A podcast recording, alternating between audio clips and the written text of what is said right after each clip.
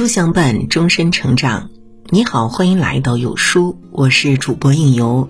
今天为您分享的文章来自国文，像草一样去做人，像草一样去做人，平凡、踏实、低调，不必高大如树，不必娇艳如花。木秀于林，风必摧之；繁花似锦，终有凋零。像草一样做人，因为平凡，所以广袤无垠；因为踏实，所以风雨不惧；因为低调，所以生生不息。别总是把目光放在万绿丛中那一点红，漫山遍野的青翠才是人世间最动人的颜色。做人如草，平凡就好。诗人汪国真说。我不会蔑视平凡，因为我是平凡中的一员。我们生而如草，本就平凡，形貌平凡，资质平凡，过着平凡的日子，做着平凡的事情。但谁又能说人生平凡就不伟大呢？最近大连疫情反扑，不禁让人紧扣了心弦。那个叫大连的平凡小伙，再一次成为志愿者，奋战在了一线最危险的地方。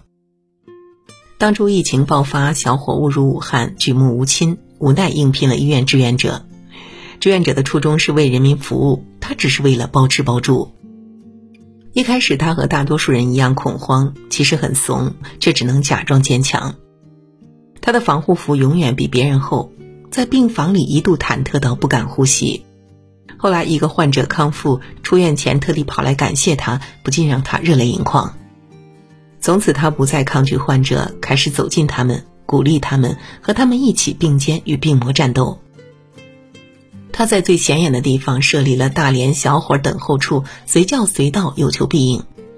直到武汉疫情平复，他回到大连老家，又主动请缨，投入了新的战斗。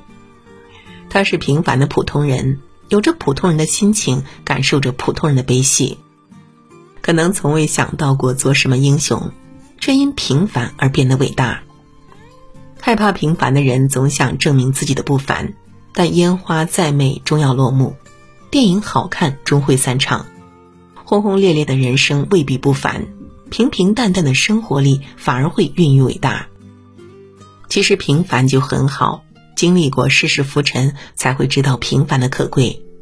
真正闯过风浪的人，才懂得珍惜现实安稳，岁月静好。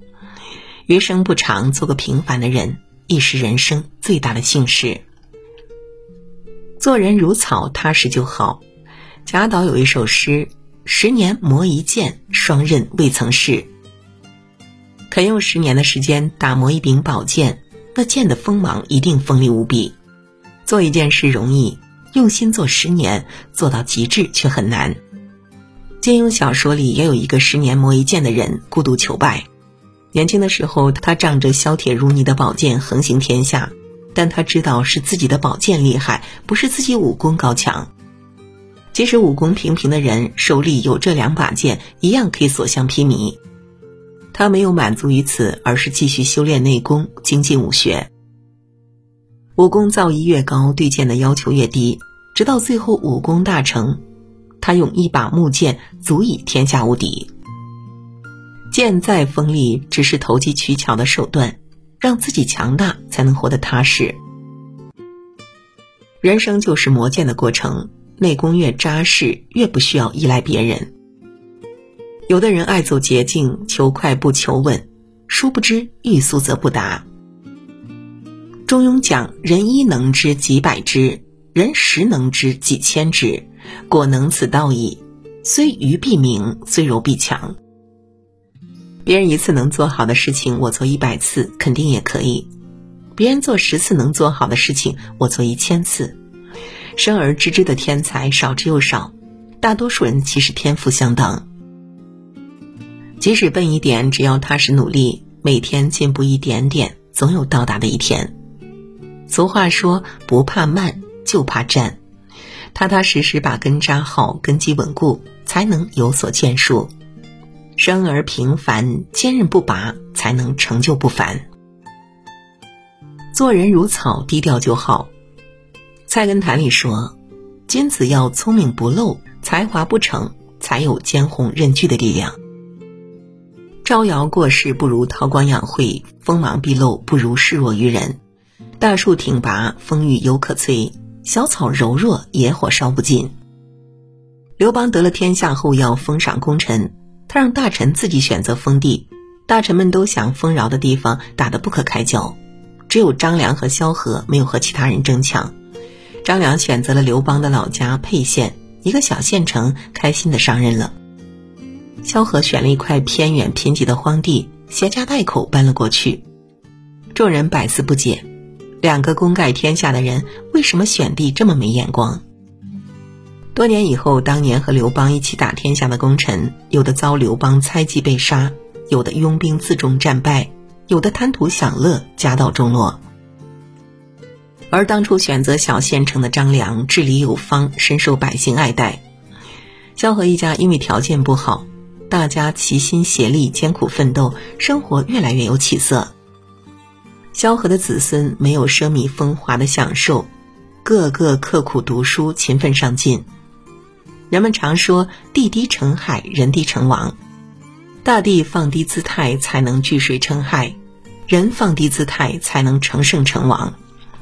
喜欢人前炫耀，容易被人讨厌；喜欢与人争功，容易引起内耗。越优秀的人越懂得隐藏自己的优秀，平时藏得住本事，用时才会一鸣惊人。